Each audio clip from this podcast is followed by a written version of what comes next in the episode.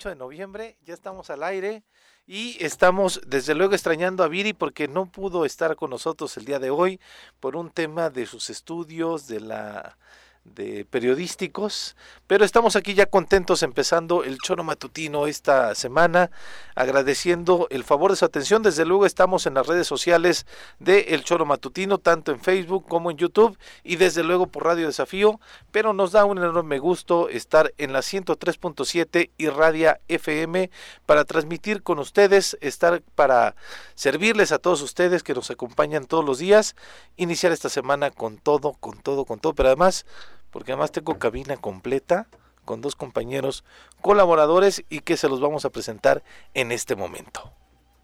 Con nosotros para su comentario.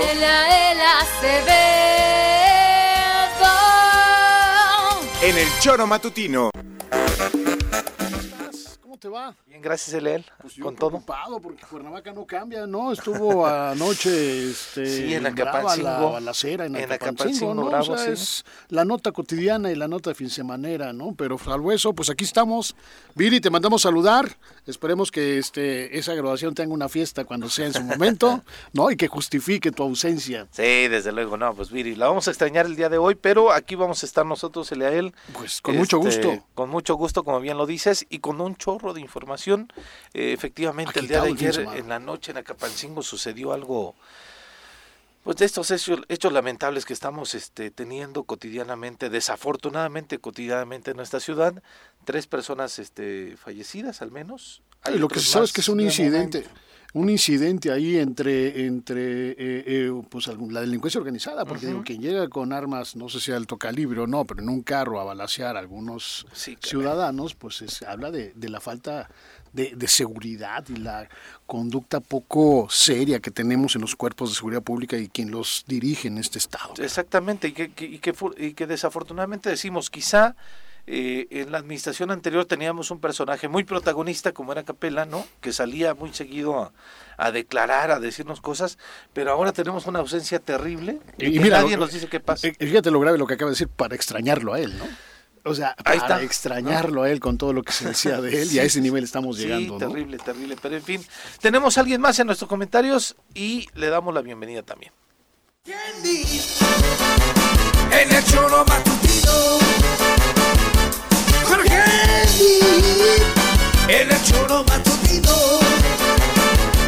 Jorge Andy ya está aquí. En el choro matutino. El, Pepe, buen día. ¿Cómo Qué estás? triste las noticias que ocurren en Cuernavaca. Y lo, lo increíble de Acapatzingo es a metros lineales de casa del secretario de Seguridad Pública, ¿no?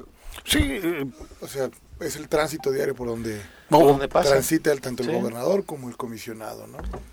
Pero ya es cotidiano, Como, como referente, solo bueno. como referente, ¿no? Sí, claro, claro, ¿no? O sea, sí, además como, como referente de lo que de lo grave que empieza a ser, ¿no? O sea, en Cuernavaca, cuando decíamos Cuernavaca era una ciudad tranquila, no sucede nada. mucho que dejó de y ya dejamos, dejamos ya de sorprendernos, ¿no? O Lo sea, grave es eso, Leal, que ya no nos sorprende. No, ya nada más estamos esperando a ver quién O le sea, toca porque- y cuidarse, no y cuidarse, mí, ¿no? O sea, la verdad es que llegas a las tiendas de conveniencia, te asomas, te la piensas, yo sí le pongo horario para llegar a las tiendas de bueno, conveniencia, ¿no? O sea, mientras haya sol y este y dando vueltas que no haya sujetos extraños y así. Sí, bueno, ya las conveniencias ya ni me paro, ¿no? Mejor a los supers, o sea, me refiero donde hay un instrumento con cierta restricción, o no restricción, sino más complicado que puede ocurrir, vas miti- Lo tratando de malo es mitigar que el- esas tiendas de conveniencia tienen las cervezas más baratas. Es que, es que ese es lo peor, ¿no? O sea, que antes, evidentemente, como bien decías, Jorge, no nos preocupábamos por este tema, pero ahora creo que sí, o sea, no es exageración, o sea, ya ahora sí nos, sí nos preocupamos por a la, a la hora que salimos. Yo que soy un fiestero de, de vocación y de ahora profesión. ya no? O sea, ya no lo haces. Tiene muchos años que no, no, no muchos años. Yo creo que el último año tiene mucho tiempo que no voy a un bar. ¿Para O sea, me la, me la pienso. ¿No? Y no solo por el tema de la pandemia, ¿no? Que No, sí nos no, obligó a no, muchos a no ir a los bares, esto y aquello, pero el tema de la inseguridad, El tema de la está- inseguridad. permanece más que la pandemia. De la pandemia estamos de alguna manera saliendo, habituándonos, enfrentándonos. O pero, tiene, tiene solución. pues, tiene solución, ¿no? O sea, Te te, da, cuidas, sí. el, el aislamiento ya sabes, la distancia, ¿no? Pero aquí, ¿cuál sana distancia? No, no? porque además no sabes qué pasó, ¿no? Entonces, ayer como a las tre- 11 de la noche fue cuando sucedió lo de Capancingo y no tenemos certeza de si realmente eran gente que... Porque además esa es la primera eh, este, retórica que avientan, ¿no? Era gente que estaba vinculada al crimen organizado, eran chavos que estaban vinculados con el tema del, de la, del narcomenudeo, pero ni siquiera, o sea, ya ni siquiera sí, sabes sí. exactamente No, si- no hay ningún boletín. De hecho, la narrativa pues, es la que siempre consideramos, pero en domingo, en la noche, No. pues no hay mucha gente en la calle. ¿eh? No, desafortunadamente no, a 11 de la noche, pero en fin. ¿Hablamos de cosas buenas? ¿El Canelo? ¿El, El Checo? Canelo. Pobre Canelo, ¿no? ¿Por Digo pobre porque pobre ya quisiera pobre. Se le pobre, dificultó pobre, la pelea, ¿no? No, yo creo que es un tipo. A mí me parece que, digo, me gusta mucho el box de hace muchos años y siempre que veo el Canelo, siempre que veo las peleas, yo digo que hace una gran pelea, pero a la gente no le gusta, ¿no? Es un tipo que no convence. Sí, Y exactamente. porque tenemos como referente a Chávez, que Exacto. Chávez era el tipo más. eh, Que ganaba de manera en- contundente, en- ¿no? Más que contundente, Pepe, la manera en que boxeaba era otra, ¿no? Este tipo es tronco, o sea, es mucho más, tiene una pegada que es este fulminante y lo hace menos, menos elusivo, alusivo, o sea, Ah, atractivo en general, ¿no? sí, ¿no? Se- y, y yo le decía a un cuate con el que no, es que este le dije, brother, es un tipo extremadamente disciplinado, no Sí. se mete en un solo problema, el tipo entrena todos los días de su vida, este, velo físicamente, está impresionante. Bueno, tal vez no es tan, tan, tan, tan show en el box, pero bueno, ponte enfrente y aguántale uno. Claro, pues ahí están las pruebas, ¿no? O, sea, sea, digo, finalmente gana y gana, como dices, con contundencia. Porque más si le da un trancazo en la cara al, al, al- al de enfrente, ¿no? Claro, A se lo dio desde antes, ¿no? Ajá. Cuando los Desde el, round, desde el round 4 o Ajá, 5. no, desde la Ya presentación. se, sí, claro, Desde ya se le veía, le ya decía le a mi brother que está bien, o sea, la zona hepática completamente roja. Ese es el desgaste que van teniendo los boxeadores, Sí. ¿no? Hasta que ya no aguantan uno más. Y esto fue en la cara, pero el, el trabajo que le dio en el cuerpo durante los 11 rounds Lo agotó, fue... lo agotó completamente. Así Sí. es. Y él acaba perfectamente entero, ¿no? entero y decía cuando cuando lo entrevistan que de pronto desafortunadamente a la gente de TV Azteca que, que- que transmitió la, la pelea se le ter- se le se le va el audio al, al entrevistador pero de pronto el, el Canelo mismo dice yo sabía que lo iba a noquear pero me costó trabajo ¿no? O sea, decía, pensé que lo iba a noquear antes. o sea, Yo diría que una gran iba- pelea de, de este hombre, Sí, de- claro. del contrincante. Estuvo, fue, estuvo siempre fuera de su alcance, o sea, hasta que lo fue cazando y lo agarró, ¿no? Y mira que, que los knockouts ya no son tan comunes. Ya no son Ajá. nada O sea, comunes. no es, aunque haya sido denunciado, pero ya no son tan comunes. Generalmente. Sí, sí, sí, Pero sí fue un peleador decisión. completo que le dio más pelea que otros más que le han No, puesto tenía, enfrente, tenía ¿no? muchas herramientas. ¿No? el- el- Sí. el- pero te- insisto, la- yo cuando veo las peleas del Canelo, la pegada que tiene el Canelo le da pavor, pavor a sus contrincantes. ¿no? Sí, sí, sí, no, fue una gran pelea. Esto, eh, después ya, yo pensé que era la, la, pues de pronto tú piensas que es la, la estelar, después siguió otro mexicano, ya la gente se fue de ahí, yo sí seguí viendo todavía la No, le transmisión, contra un dominicano que sí le fue muy mal al mexicano, este, pero la gente se fue, ¿no? Y Pero después- vi la anterior, un knockout Ajá. con un gancho, ¿no lo viste? No, esa no la vi. Impresionante. Buen box, hubo buen box. Sí, hubo buen box. Curioso que Televisa no se metió a la pelea del, del rating. pues, No, Televisa no transmitió la pelea, fue solamente TV Azteca y lo transmitió en todas sus, sus plataformas. Y, y en vivo, Ajá, que es exactamente. la más importante. Sí, porque yo pensé que iba, a- que iba a ser la pelea más tarde, pero a las 9 de la noche empezó la pelea del Canelo y este me sorprendió muchísimo. que Hora lo México. podíamos ver en- Ajá, exactamente. Sí, sí, pero fue en vivo. O sea, Ajá. no, Sí, claro. no- después le da una hora de diferencia, entonces cuando empieza el problema, no, ayer en vivo completamente. Y ayer domingo, el Gran Premio de México. Una fiesta impresionante. Yo no pensé. 14 mil millones de pesos de derrama económica, según las noticias. Oye, pero más impresionante ¿Te es acuerdas que no quería la, Ciudad de México, no quería el Ya sé, ya sé a dónde vas, a va. los, Increíble, A los todos los chairos. los hipócritas los fifí. hipócritas claro. fifí, que está Mario Delgado en la zona de 50 mil pesos sentado con su gorra de Pirelli. O sea, es increíble cómo el poder trastorna y cambia a las personas, ¿no? Mario Delgado, el mismísimo presidente del De- Comité bueno. Ejecutivo Nacional del, Partido es, Morena, ¿no? El que es. representa esta versión austera de vivir, ¿no? Egresado del ITAM, ¿no? Sí, Por sí, sí. cierto, ¿no? Y de universidades Y con en, Estados ¿no? Unidos, Además. en Estados Unidos, ¿no? Y obviamente en la Fórmula 1, acudiendo efectivamente en la zona de 50 mil pesos, donde cada chela te cuesta, no sé, 200 pesos, ¿Sí? ¿En serio? 150, ¿no? El vasito. ¿Tú, tú has sido, has sido alguno de no. los grandes premios, Jorge? No, ¿No? Que me guste, ¿No? eh, pero ni tantito ¿Tú, me llama la atención. No, yo estuve viendo ayer a mis amigos que sí tuvieron la oportunidad de ir por ahí y este, y obviamente la noticia de, de Mario Moreno, de Moreno en el... En el- Él y otros más, ¿no? Seguramente van a aparecer más Van fotos de la gente que va tomando y van a decir, mira, aquí Ahora, también está... yo, yo te lo juro, yo no, yo quisiera ir a un gran premio, ¿eh? ¿Sí? Yo sí quiero ir. Porque eso, no toda es la que- experiencia, no, Pero, no, eh, tampoco es 50 algo... bueno, a ver, No, pues al, al que pueda, ¿no? Yo fui de niño, de chamaco hace muchos años, mi jefe me llevó, cuando se hacía en el Autódromo Hermanos Rodríguez igualmente, Ajá, y, y hay que decirlo como es, en aquel entonces el CREA, que era hoy la CONADE, por así decirlo, mi Ajá. jefe trabajaba ahí, le dio unos boletos y fuimos a ver a Alan Prost, a Nigel Mansell, esos, esos grandes, pero digo, ni me acuerdo del todo bien, y no, es algo que me da muchísima flojera, o sea, no, no... Pues, No, no me llama la atención. Hay que tener mucha tantito. Bueno, paciencia, un ¿no? amigo mío Eh. me invitó, me hizo favor de invitarme. Invitado, bien. Oye, le dije, híjole. O sea, porque se tuvo que ir de viaje Ajá. y dejó a su hijo y me dijo, ¿llevas a mi hijo? Le dije, la neta, No. no. O sea, pero te digo quién sí, ¿no? O sea, te digo quién sí lo lleva y feliz de la vida que lo Se, se disfrute. veía la gente en la tribuna disfrutándolo de manera increíble. mar, ¿no? Digo, sí, también yo creo que es el tren, es el checo, ¿no? Un mexicano verlo ahí, este, sin duda también llama la atención y este y por eso tal vez mucha gente también está yendo. Sí, a atractivo, esto, ¿no? atractivo el checo, el- la presencia de- del mexicano y, y- y salir, ¿no? Lo que ve la gente es volver a salir, volver a estar ahí. Claro, esa es otra, ¿no? Esa es la oportunidad Es- de es- empezar a es- regresar. a ese hacer es el tema. actividades de esa índole. Ese es el tema, o sea, ver la tribuna repleta con tanta gente, a mí me emocionó mucho. Yo, evidentemente, no sé nada de automovilismo, No, sé absolutamente nada. Evide- este, salí a almorzar a esa hora y dije, vámonos ya de regreso a la casa Para para, verla, poder verla, verla. Me emocioné, ¿no? Que el checo iba en tercer lugar, pero me emocionó mucho ver las tribunas llenas de gente. Aspiracionistas, ¿no? Pero sí, gente feliz Sí, que claro. sale, que este, que tiene la oportunidad, que nos está haciendo falta en los hechos, ¿no? El Por- estrés individual, social, ¿no? La pérdida de parientes, el que si te da, no te da. Eso es, Y la eso oportunidad es, de Elian, salir, ¿eh? ¿no? Creo que es lo que necesitamos. Al final del día, los hombres, los seres humanos somos seres sociales. ¿no? Sí, y de- porque además hace 15 días vimos el Gran Premio de, en, en Texas, ¿no? Y entonces veíamos la- las tribunas llenas, veíamos espectáculos en Estados Unidos con las tribunas llenas y yo de manera particular este, sí veía lejos esta posibilidad de que la gente salía, pudiéramos salir a las calles este, a, a ver un espectáculo de esta manera, poder concentrarnos tanta gente después de esta pandemia que nos ha dicho, como lo dijiste perfectamente, Leael, a mí sí me, me mueve mucho porque hay amigos muy cercanos que desafortunadamente perdieron la vida por esta pandemia y poder ver a la gente disfrutando un espectáculo así, de esta manera emotiva, eh, desde luego va el contexto de que había un mexicano ahí, pues este sí me sí me movió. Yo creo que fue extraordinaria la cantidad de personas. Jamás me imaginaba a alguien ver tanta. Y además los dos días, ¿no? A ver, O sea, está las calificado filas, como el días, mejor mundo. premio de la temporada Sí. en los últimos dos años México. ¿eh? O sea, en, en- en su... En la organización. En la organización de Sí, sí, Fórmula sí. 1, el premio de México, el Gran Premio de México es el mejor o ha sido el mejor los últimos dos años. ¿Por cuánto tiempo estuvo cancelado?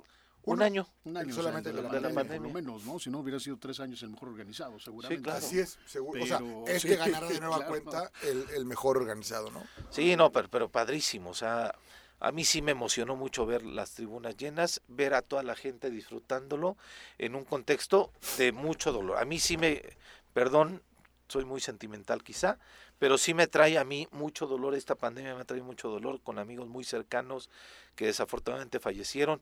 Ver incluso ya que el Reino Unido ya está probando una pastilla para poder Eh, sí, este, no, sí, ¿no? Y Pfizer también, que también está teniendo ya una pastilla, ya la descubrió que el 98% de la, de la efectividad te, te inhibe el, eh, la problemática que puedas tener para llevar al hospital y también para perder la vida. Entonces, eso me emociona mucho. Este, independientemente de lo del Checo Pérez, que es un fenómeno en este momento en el país, ¿no?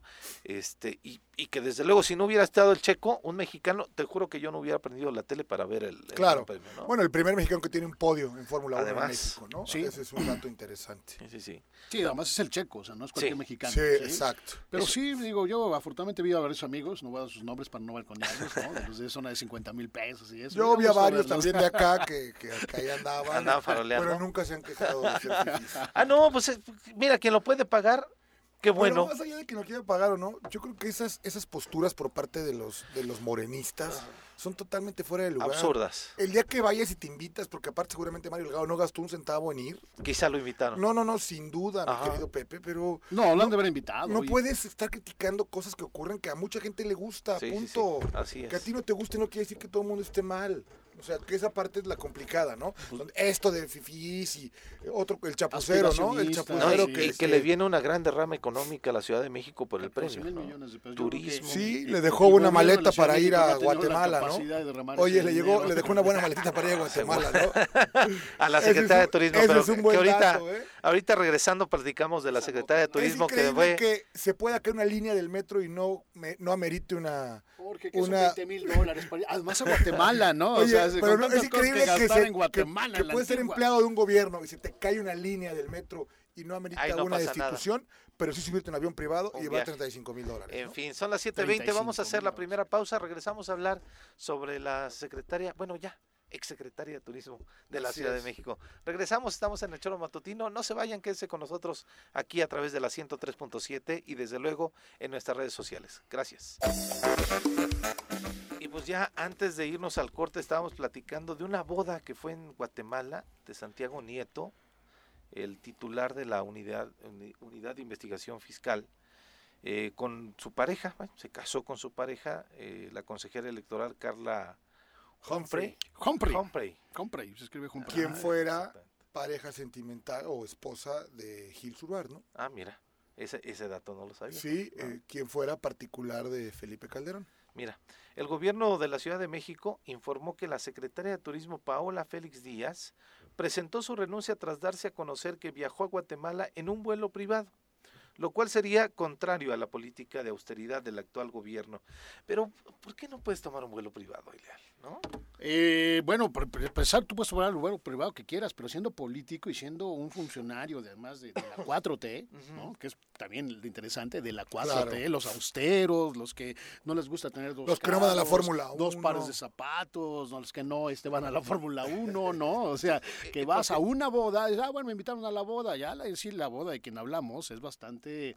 ¿Tú tomarías un vuelo privado si tienes posibilidad de tomarlo? Sí, me- yo creo que yo no. ¿No? Si estuviera yo en esa posición, no. Ah, si fueras funcionario Sí, público, claro no que no, no la Tienes que darle la vuelta, ¿Cuánto te puede costar el avión de, y el tiempo de, de México a Guatemala, por favor? ¿Qué tanto es, no? Sí, Es- es Porque aparte yo te voy a decir algo, dos ¿eh? horas. Yo te voy a sentirte decir algo. importante, porque además era el dueño del Universal, el, avión, iba Ajá, con él, ajá. con un periódico FIFI. Que además es altamente criticado por el presidente de la República, todas las mañaneras, Eh, eh. el Reforma y el Universal, para él son enemigos de la democracia y de la 4T y se la pasa, dice, Que eso es lo y que dice, tiene y que dice, ver con dice, relación a la mientras incongruencia, ¿no? tu consentida, tu, tu este, eh, eh, eh, a quien le quieres dejar la posibilidad de ser la sucesora del trono, ¿no? Uno de sus funcionarios se sube al, en un avión privado y además con 35 mil dólares en cash, yo no sé Que si para decía, propinas ¿no? o para regalo, ¿no? Dice, en el, el gobierno del, del Distrito Federal dice, los principios de la austeridad republicana son fundamentales para el gobierno capitalino, por lo que refrenda su compromiso con la honradez y transparencia, fue lo que argumentó. Y después ya Félix Díaz dio a conocer este sábado, bueno, el sábado pasado obviamente, que se encuentra en Guatemala en un evento social al que fue invitada y conf- confirmó que viajó en un vuelo privado, aunque negó que haya sido detenida. Que esa también fue de pronto el debate. Pero ahí un los, ahí están las comunicación, ¿no? documentación por Sí, parte ya- del ya Ministerio Público de, sí. de Guatemala, ¿no? Ajá, Fue dice- Darío Celis, el periodista que Ajá. aseguró que la funcionaria fue detenida el pasado 5 de noviembre en el aeropuerto de Aurora, Guatemala, al querer introducir de forma ilegal 25 mil dólares en efectivo. ¿Quién lleva esa lana en efectivo? Pero, pero a ver, detenida, 35 sí fue mil, ¿no? detenida, no detenida en un concepto de una aprehensión de ministerial o de eh, penal, En simplemente de- detenida en la entrada, en la aduana, ¿no? Para decirle, a ver, ¿qué trae? No, pues no traigo, ¿cuánto trae? 35 mil dólares. Pero 35 mil dólares en Guatemala, en la ciudad antigua, en una boda, vamos, chunga, ¿qué le iba a poner? Pero los, le iba a poner los billetitos habrá al, que- al vestido habrá de la. Habrá Ah, que ¿o decirle qué? al público para que entienda. Tú puedes llevar 35, 50, 100 mil o 500 mil. Si los declaras. Nada más tienes que decir. Y aparte, no son causantes de impuestos, ¿eh? O sea, ojo, tú puedes decir, aquí están, ¿trae usted más de 10 mil? Sí, 35 mil. ¿De dónde lo sacó? Pues aquí está X. Pero aún así, Adelante, aún así sí te No, no. preguntan a qué vienes, ¿no? Porque De acuerdo. no siempre llevas a un... pero lo puedes hacer. Lo puedes hacer, lo puedes es, declarar. Porque haces No cosas un buenas que pare- Exactamente. Porque, Porque haces vengo en un vuelo parecen privado, malas, porque vengo porque- con el avión del dueño de un periódico Que no importante me y vengo a la boda de ¿no? un funcionario muy importante a Guatemala, la que la consideramos un país mucho más silvestre que el de nosotros, ¿no? Entonces me puedo dar el lujo de hacerlo y pum, le salió el tiro por la culata, ¿no? Tan es así que ya hasta tuvo que renunciar. Pero insisto, a ver, 35 mil Sí, dólares. 700 mil pesos. Claro, en Guatemala para una boda que vas dos días, porque No, entiendo que como funcionaria pues vas a la boda, Como que no eh, te- te como que es la más de lo que y el necesitas, domingo ¿no? lunes te regresas, ¿no? Bueno, Para- habrá quien diga, ¿no? Pues este, el boxeador trae un millón de dólares siempre Ah, con bueno, él. pero sí. este Flor Mayweather, ¿no? Mayweather, Ajá. No, tre- Lo que pasa es que ganamos poco, ese es el problema. ¿no? Sí. Claro, bueno, eh, Pero la directora o secretaria de turismo, 700 mil pesos para un fin de semana en Tiene una Guatemala. En Veracruz, ¿no? Entonces ya ves que allá... Este, Bueno, en Veracruz hay muchos que tienen historia, Quieren aquí en Morelos merecen. también, ¿no? Pero No, no, lo que digo, quieren y merecen, ¿no? Sí, claro, que hay ese sí. rollo allá. Pero de insisto, Veracruz además, se- este- por todo el país, ¿eh? Sí. Entonces, este, no, yo, yo insisto, yo soy asombrado, es decir, 35 mil, ¿no? Como dices, pues, Sí, ¿para me- qué? Me no? duele decirlo porque no los he visto en mi vida, ni los veré nunca en mi vida, ¿no? O sea, cuando salgo ahí con trabajo llevo 350 dólares en la bolsa, Sí, ¿no? En el mejor de los sí, casos. Sí, claro. Tenemos a, a un este viejo conocido de ustedes, gran amigo este, ¿El de ustedes. Claro que sí. No, y desde luego el director general del Choro Matutino. Juanjo, ¿cómo estás? ¡Ay, apareciste! Juanjo, ¿cómo te va? Muy, muy buenos días, Juanjo, ¿cómo te va? ¿Cómo me va? Amargándome la vida. ¿Por qué? Cabrones. ¿Por qué? ¿Por lo de la secretaria te enojaste? Tranquilamente. Ah, es que es de la viviendo 4T. Tranquilamente en este maravilloso lugar de, de Huitzilá, cabrón. Y me da pena, me da lástima lo que está, lo que estoy escuchando en el programa El Choro Matutino. Y yo estoy en tu, yo estoy en tu silla, ¿eh? La tuve que desinfectar. Esas barbaridades. O sea, ahora la izquierda no puede ir a ver la Fórmula 1. Ah, no, ¿Quién sí. dijo que no? ¡Ah! ¿Quién dijo que no? A ver, Juanjo, deja de discutir Ah, tonterías. Aquí dijimos que quien... Ah, y, se- puede sentar donde les pegue la gana. Ah, Claro, Claro, en tu es que lugar, ¿y no estás, no estás escuchando o escuchas como siempre solamente lo que te conviene. Aquí decíamos No, que no, los lo que dicen principales... ustedes, no. Déjame hablar, como siempre no dejas hablar, por eso ni te extrañamos. Aquí hablamos... Ah, cabrón, ahora de que, que- estoy por teléfono también me tengo que callar. No, aquí hablamos de ¿qué que increíblemente quien criticó la Fórmula 1, que era increíble, esos No, gastos suntuosos. no, Escucha señor, primero, no escucha primero, criticó. que era un tema de fifís y que no era posible Pero que eso si ocurriera. escuchado una media hora y me he estado aquí amar- retorciendo el estómago, hombre. Esos que dijeron ahí estaban A en ver, primera fila bien contentos, ¿no? Jorge fue Todos muy los que claro, y lo dijo. dije como es. Ahí están las declaraciones donde decían, ¿cómo es posible habiendo tantos pobres, estos eventos ocurran? Increíble que vaya y gasten boletos de 7 mil pesos. No, no, Ahí estaban así en no primera se fila. dijo. Tú no le pongas la crema la que te da la gana, no. En ningún momento. Se demuestro habló con. Con tweets, Pero tú no le quites grado de verdad a lo que Se estamos diciendo. El, el- el tema, y lo dijo muy bien Jorge, Bueno, es no- si- lo malo no es ir y gastarte a lo mejor esos 50 mil pesos. Lo malo es negar que ese que estilo de vida gana. vaya Con tus conductas gana. políticas y morales, personales y éticas. Y entonces caes en una ¿Cómo? evidente contradicción. Los de la 4T, a eso me ¿Qué, refiero. qué- qué es contradicción? O sea, Entre yo su no discurso y los hechos. Checo. Toda mi vida he visto la Fórmula 1. ¿Y quién está ir ¿Quién ha dicho lo Checo, contrario? cabrón. Si no lo decimos por ti, lo 1. decimos por ¿Quién los, los representantes de la 4T. Es como ver un No, cardenal en un ustedes. table. O sea, perdón. ¿Y qué tiene que ver la 4T, cabrón? ¿Qué tiene que ver el cambio del país con que la gente que le gusta y puede vaya a verla? Porque el presidente, el presidente de ese partido nacional es el que estaba ahí. todo. El presidente de ese partido que representa ¿Qué? el proyecto de la 4T ¿Y qué? ¿Y qué tiene estaba como auténtico ¿Y qué burgués que que es ahí. ¿Y lo cual ¿Qué implica que no representa ese ¿Qué proyecto. tiene que ver eso? Pues que no No, son coherentes, mi querido que la Juanjo. 4T tiene un pedo porque han ido. A ver, ahora déjame hablar a mí, que para eso he Venga, marcado. venga. Fue cabrón. Te estamos Te estoy oyendo. diciendo, ¿qué tiene que ver todo eso con el cambio de, de- de- del país, con el regreso a lo bueno? ¿Qué tiene que ver eso? ¿Cuál bueno, Con que haya un presidente del partido. ¿Qué tiene que ver? Ustedes quieren matar por un detatar todo un proyecto. Eso es lo que no se vale. Ah, Critíquenle a él, pero no le metas a la 4T. ¿Qué Oye, tiene que ver la 4T? Ya te parecen los de a Nicaragua, él. ¿eh? Lo, lo que eh, ya- ya te decíamos, parecen los de lo, Nicaragua, lo que- que, que- que quizá no lo que decíamos, No, no, no, la ni opinión, ni o sea, eliminan a los opositores No, joder, y a los a que él. critican Pues, y piensan distinto, ha habido- ¿no? Por eso Daniel Ortega volvió a ganar otra vez en, en, en- en Nicaragua, por pensar exactamente como tú. Ah, cabrón, ahora resulta que yo tengo que ver con Nicaragua. Pues no, es la misma actitud Actitudes, antidemocrática de, de- de no aceptar una Sí. opinión en contra de, de mi Oye, proyecto, de, mis, ustedes, de mis ambiciones ustedes, políticas en cuanto y demás. detalle, se tu- ah, no, a mí me parece sensacional. no, A mí no, me parece no. sensacional que haya que haya se haya realizado el Gran Premio de. México, eh, pero lo, mí- lo que dijo de pronto Claudia Sheinbaum es que no era prioridad para la Ciudad de México poder realizar este tipo Y- de eventos y me parece que qué en bueno que recapacitó. Por eso, por eso digo, en su momento ellos pensaban que no era oportuno. Recapaciten y punto. Ahí va. Y ahora resulta que el rectificar también es para madrear. Ah, no, hombre, qué por bueno. Dios. No, Ah, es- Joder, no. Entonces, ¿qué? Como A mí siempre solamente confundes las cosas. Uno. A mí también. Y no me gusta, ¿eh? No, no, yo no confundo las cosas. Ustedes supuesto que sí atacaron a todo un proyecto de nación Ay, ya, por el hecho Juanjo, de que el ya, presidente ya, ya. de Morena haya estado ahí. ¿Cómo No, no? claro, no, ¿Cómo no. no? Ustedes, ustedes dos. ¿Cómo no? ¿Qué tiene que ver el cambio? ¿Qué tiene que ver el que la energía eléctrica pase a ser otra vez del pueblo? ¿Qué tiene no, que ver? No, no, nada. Es como, es como si el padre ¿Para Maciel hiciera un No, kinder no, de niños. No tiene nada que ver, ¿no?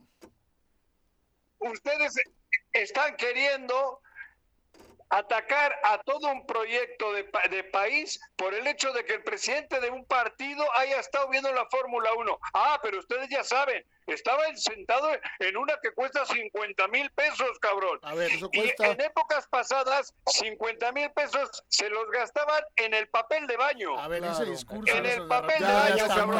Ahora güey. agotada. El Pero a ver, presidente que más ha gastado en partidas secretas y en cosas Es el actual. se llama Andrés Andrés Manuel Manuel López Obrador. Deja de decir tonterías, mi Pero- querido Juanjo. pero a ver- Argumenta con cosas serias y formales. Deja de discutir cosas que no son ciertas, Juanjo. y nada más te voy a decir una cosa desde mi muy ¿Cómo particular no? punto de vista. 20 minutos. Escucha, nada más una cosa te voy a decir. El, No, pero- el proyecto de este país no es- está solo en manos de un partido. Claro. Está en manos ¿qué de todo un sistema de representación política que no implica En solamente lo 40 que un partido y su presidente le dicte. Hay muchas Ah, otras opciones electorales, 40 años. muchas opiniones, 40 años. criterios, mucha, mucha masa 40 crítica. años, No está solamente no en manos de. Eso que estás criticando tú, que dices que allá ahora lo hemos vivido 40 años, y me incluyo, yo 36. Y ahí estabas calladito, cuando todo era presidencialismo. Claro que sí. Cuando han, privatizado todo, todo lo que era del país, del pueblo, lo privatiza, tú calladito. Y A el ver. que está ahí al lado tuyo también. Ah, Bravo, cabrón. Gozábamos unos privilegios Si, especiales. si la discusión, fíjate, Creo en energías limpias. No, ¿sabes qué? Qué bueno que Bartlett le va a dar al país un ejemplo de cómo hacer las cosas. si la discusión es si la discusión de la economía de los ochentas se reduce cuando se decidió que el Estado no fuera tan obeso por cuestiones económicas, sindicatos. Ahí te lo dejo, Pepe. Venga, Juanjo. Pepe. El Yo Chairo tengo mayor, aquí mi... el Chairo mayor. ¡Sale, Chairo! ¡Adiós, Chairín! Ya, Sigue viendo, sigue viendo tus gallinas en tu terreno, muy bonito por cierto. y muy Aquí las tengo. Sale, Con eso me relajo. Un abrazo, Juanjo. Adiós. Ya me voy. Chairito. Adiós. Un abrazo. Con saludarte. Bye, Chairín. Pues bueno, Juanjo quería participar porque No, no, no. pues, no le aparte, ¿cómo parecía el tema que decía. No, que 50 mil papel de baño. Qué No, buen dato dio. de ¿Sabes pronto qué? nosotros es cierto, dijimos, ¿eh? qué bueno que- El presidente que más ha gastado. Claro, Bueno, la partida en- en su subió la par- partida. es la de sí. él. La partida Y, además más- de la manera más opaca que se puede Claro, decir, por es supuesto. inaccesible el dinero que gasta, bueno, la, la, la, la información sobre ese dinero. Bueno, ca- ca- cabe decir que nosotros no criticamos Nunca, el tema de que exacto. fueran. Desde luego, si pueden ir a, a ver la Fórmula 1, quien sea. Pero re- Mario repito mi comentario, el que tal y como fue, es increíble cómo quien llega al poder y tiene acceso a cosas cambia.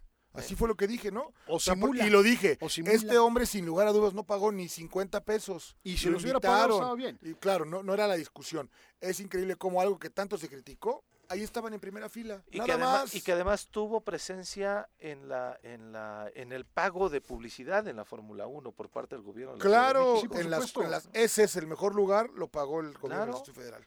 Y qué bueno. Claro, por Qué bueno, porque además la Fórmula 1 le dejó una derrama económica muy importante a la Ciudad de México. Tú dabas 14 unas mil 14 millones. mil millones de pesos. O sea, la, la- la directora, hoy exdirectora de turismo, no, Sí. pudo- no ha podido hacerlo en materia Sí, de sí, sí, turismo no en la lo Ciudad pudo de México. no No, ha pudo podido impulsar ella. ese derrame. Porque además ella estaba en la boda de, de De Santiago, Santiago Nieto. Nieto. ¿Cuándo es la que debería estar ahí? Sí, claro. Curiosamente, cuando es la que debe estar ahí justificadamente y, se va a la boda. De, Y de lo que decíamos, nosotros quizá no hemos dado nombres porque, pero además está raro, Jorge, que no demos nombres de amigos o amigas que fueron al, al Gran Premio de México, No, pues que yo tengo tuvieron amigos la que yo sé que capacidad tienen dinero de- y los vi ¿no? y dices, pues es normal que vayan. Son empresarios, o han tenido dinero de siempre y pues No, qué bueno, bueno que vayan. todos ¿no? mis cuates fueron, ninguno eso. servidor público. Y a ver, y esa no es la noticia, madre. y no va a ser noticia Claro. eso. La no, noticia la parte es, del- esta, donde criticas algo a lo que después, en el momento que te da la vida la oportunidad, lo haces. Tú me preguntabas hace un rato, ¿fuiste a la Fórmula 1? No. Cuando Graco era gobernador, a cada estado, porque le bajaban una lana para que le entraran, Sí. le mandaron boletos. No fui, no me interesó. Y había boletos para ir para los funcionarios del gobierno del estado. Ajá. Así de sencillo. Pero- ¿Quién fue? No sé quién fue. ¿Habrá ido alguien? Seguramente sí. Seguramente. No, y además vimos fotos de algunos, bueno, un compañero de aquí, un colaborador de este espacio, se ganó sus boletos en un, en un premio. Claro. O sea, fue en una rifa. Entonces dijo, voy a ir porque me los gané ¿Quién, a través de mi banco y demás. Pero ¿no? parece que tienes que... No quise decirlo porque este, es azul nada más. te voy a decir. Bueno, pero se, la ganó Pero una se lo ganó, se lo Vamos, ganó, qué rifa, bueno. Yo digo, honestamente, yo sí quiero ir una vez. No, no soy el gran este, conocedor del automovilismo, pero quiero ir para vivir la experiencia. Pero además, el gobierno del Distrito Federal o de la Ciudad de México ya había dicho hace unos años que lo iba a quitar porque era un evento fifí. Eso Ya, fue lo, eso eso es fue lo criticable. Eso es lo criticable. que no era de la dimensión democrática de sus aspiraciones y demás. Y ahora no solamente lo permiten, lo cual es positivo, sino que van No, y se lucen. se- la- se tomó se- la con foto con el.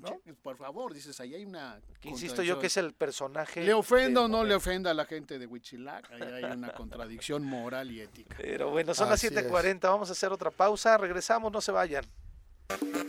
Bueno, así comentábamos, así como comentábamos lo de que sucedió ayer en Acapancingo, este pues ataque a tres personas que resultaron ya fallecidas, muertas, bueno, por este ataque, porque de pronto di- dicen la nota, murió. No, no, no, no murió, los mataron. Asesinaron. mataron a tres, ¿no? Y entonces este fin de semana, específicamente el día sábado, en un operativo implementado por elementos de la Secretaría de Marina y la Fiscalía General de la República, ojo, fue un eh, operativo que realizaron desde las dependencias federales que no avisaron a las dependencias no, no fue locales. anunciado. Exactamente. Se logró la detención de Rosario Herrera, quien es señalada como una de los líderes de Guerreros Unidos en Morelos. La mañana de este sábado, vecinos de un fraccionamiento ubicado en el poblado de, de Huastepec, en el municipio de Yautepec, alertaron que elementos federales arribaron a un domicilio y llevaron a cabo un operativo. En dicha acción se conoció que fue detenida Rosario R. Este, Herrera, y eh, eh, que es además eh, hermana de la dirigente del estatal del partido Redes Sociales Progresistas. Tras los hechos se detalló que la mujer fue detenida en el sitio, el cual fue eh, quedado bajo resguardo de las autoridades federales, sin que hasta el momento se informe por parte de la Fiscalía General de la República sobre dicha detención. Cabe resaltar que durante este año se ha llevado a cabo diferentes operativos en la región oriente que ha llevado a la detención de integrantes de dicha célula delictiva que opera en la zona. En febrero fue detenido Irving N., alias el profe, y en los meses subsecuentes fueron detenidos quienes quedaron al frente de la célula de Guerreros Unidos en la región. Y pues sí, causó mucha sorpresa este operativo, insisto, porque fue un operativo eh, desarrollado por las fuerzas federales sin que eh, pues estuviera la presencia tuvieran la presencia de las fuerzas eh, estatales. Entonces, y, bien lo dices, este Pepe, ahí hay, hay unos datos que hay que considerar, ¿no? Que son inevitables, no podré comentar con la con la con la puntualidad que debe ser, pero pero a ver, yo veo que en el sistema político electoral mexicano Estamos creando un sistema donde se pueden crear partidos políticos, yo no digo que necesariamente, todo lo indica, pero que eh, eh, tengan nexos directos con eh, delincuencia organizada. Sí, claro. Sí, lo sabemos, hemos visto en nuestro estado que hay zonas materialmente que no es nuevo, ¿no? No, no es nuevo. Lo han dicho desde otras administraciones. Así es, entonces tendremos que cuidar este tema en materia electoral, ¿no? O sea, ver y tener muy bien planteado de dónde vienen los recursos y quiénes están atrás de los partidos políticos, ¿no? Esta detención, como también bien dices, no dejemos de ver que fue sorpresiva, no se le avisó al gobierno local. Ajá, ah, no, no hubo ninguna no hubo información. no hay siquiera esa, esa cortesía. ¿no? bueno, pero es que esa cortesía hubiera implicado, y seguramente lo hicieron con, con, con, la salvedad del caso. O sea, no les decimos porque seguramente le van a informar y no la vamos a detener. Lo cual implica que había nexos seguramente entre esta en persona y los sistemas de eh, que tenía acceso a, cierta información privilegiada que le podían haber avisado de este como sabemos que operan generalmente ellos no como pasó mucho tiempo con Ventral Leiva que recordemos que precisamente fue aquí detenido por la marina sin que le avisaran a nadie, que iban a venir no llegaron en helicópteros un operativo eh, eh, bueno falleció no todos suponemos que no falleció sino que lo mataron totalmente para, para no este defenderlo vivo no y este entonces en qué manos estamos ¿no? Si tenemos el, eh, presencia de delincuencia organizada, se sigue pactando, no se sigue pactando, está asociada con políticos locales, ese partido metió una diputada local, ¿no? Yo creo que también tendría que declarar algo al respecto, deslindarse cualquier situación, no, Incluso la, hermana presidenta del partido local, ¿no? no solamente es la detención de un grupo de delincuencia organizada que trabaja impunemente en Morelos, sino que además tiene un vínculo con un sistema, con un partido y con, y con representantes, ¿no? O sea, eh, se le ha asociado a varios actores políticos y yo creo que pues debemos de tomar en cuenta esto. Observar esto, ¿no? Observar esto y la detención fue además eh, un operativo impresionante el que se, se montó y pues bueno, ya sabemos de esta, de esta mujer que fue detenida este, este fin de semana. Tenemos en la línea telefónica a Coya Jaimes García, director general de ingresos y recaudación de impuesto predial y catastro en el Ayuntamiento de Cuernavaca. ¿Cómo te va, Coyac? Muy buenos días. Hola, muy buen día a todos. Muy bien, afortunadamente bien, gracias. Agradecido de que nos permitan hacer llegar esta información a la ciudadanía. Gracias a ustedes y a su, audiencia. No, muchas gracias. Oye, estamos en una etapa de descuentos para que la gente pueda poder eh, realizar los pagos de algunos de los impuestos que tenemos en el ayuntamiento.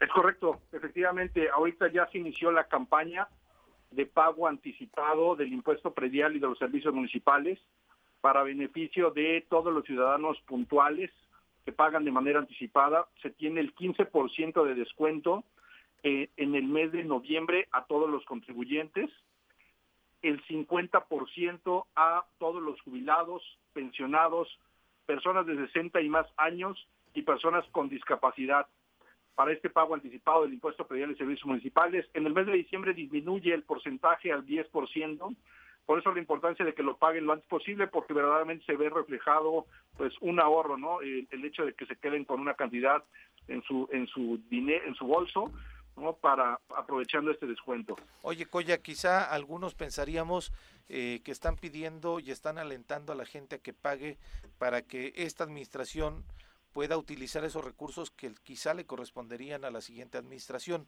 Eh, ¿Cuál es la motivación del ayuntamiento para poder realizar estos pagos eh, y, motivar a la gente a que los realice? Esto ha sido campañas permanentes año con año, con independencia del cambio de administración. Ahí nos acompaña nuestro amigo Jorge, no me va a dejar mentir. Eh, la ventaja, o más bien lo que prevé la ley, es que no se pueden tocar estos recursos, se quedan para la siguiente administración.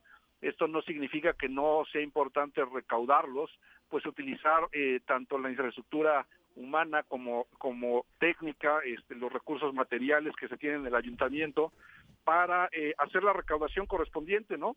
Y sobre todo, pues para darle esta oportunidad que mucha gente ya nos estaba solicitando como administración, pues quieren, tienen la, la cultura de hacer el pago anticipado, de, de, de, verse beneficiados con ese descuento, sobre todo la gente de la tercera edad, los pensionados.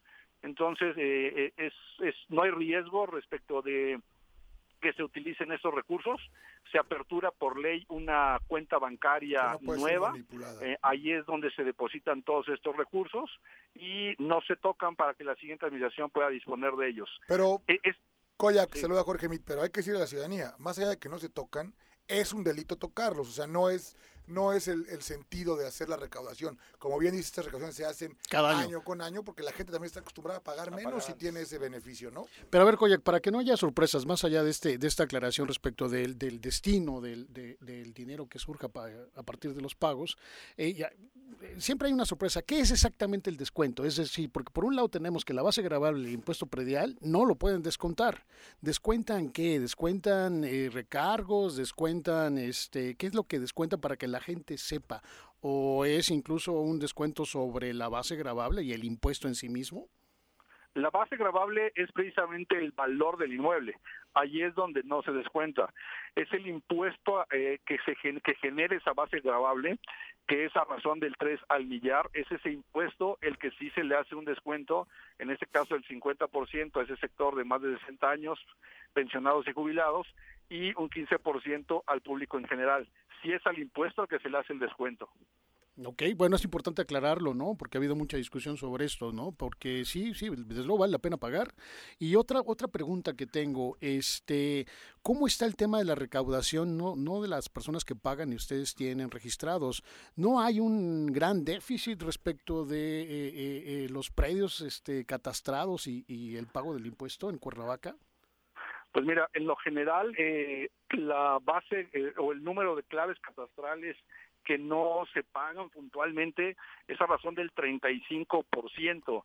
Esto es decir, eh, alrededor del 65% paga su impuesto predial y sus servicios municipales, aun cuando en todas las administraciones se aspira a disminuir este 35%, comparado con, con, otras ciudades, con otros municipios, eh, la gente de Cuernavaca pues sí, sí le interesa hacer su pago, sí se acerca, en lo general pues, eh, los números hablan por sí solos, la mayoría de la gente paga su impuesto predial, es increíble, yo, ah, eh, yo me he sorprendido durante esos tres años, ¿no?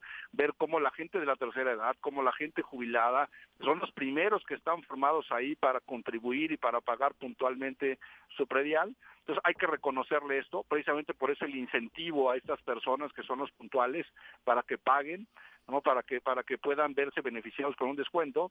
Eh, es, es, es, increíble cómo en ocasiones llegan ya en los meses eh, de, mediados de, del año siguiente, ¿no? Oye, quisiera que me aplicaras un descuento. No, la campaña fue en este periodo, eh, por eso aprovechemos durante el mes de noviembre y diciembre pero bueno, eh, se le reconoce a toda esta gente puntual y creo que, estamos trabajando pues para abatir este rezago de este 35% de las 117 mil claves catastrales, que alrededor de ese 35% son los que adeudan y se están haciendo todo el tiempo pues eh, notificaciones a los domicilios invitándolos a que acudan a hacer su pago correspondiente.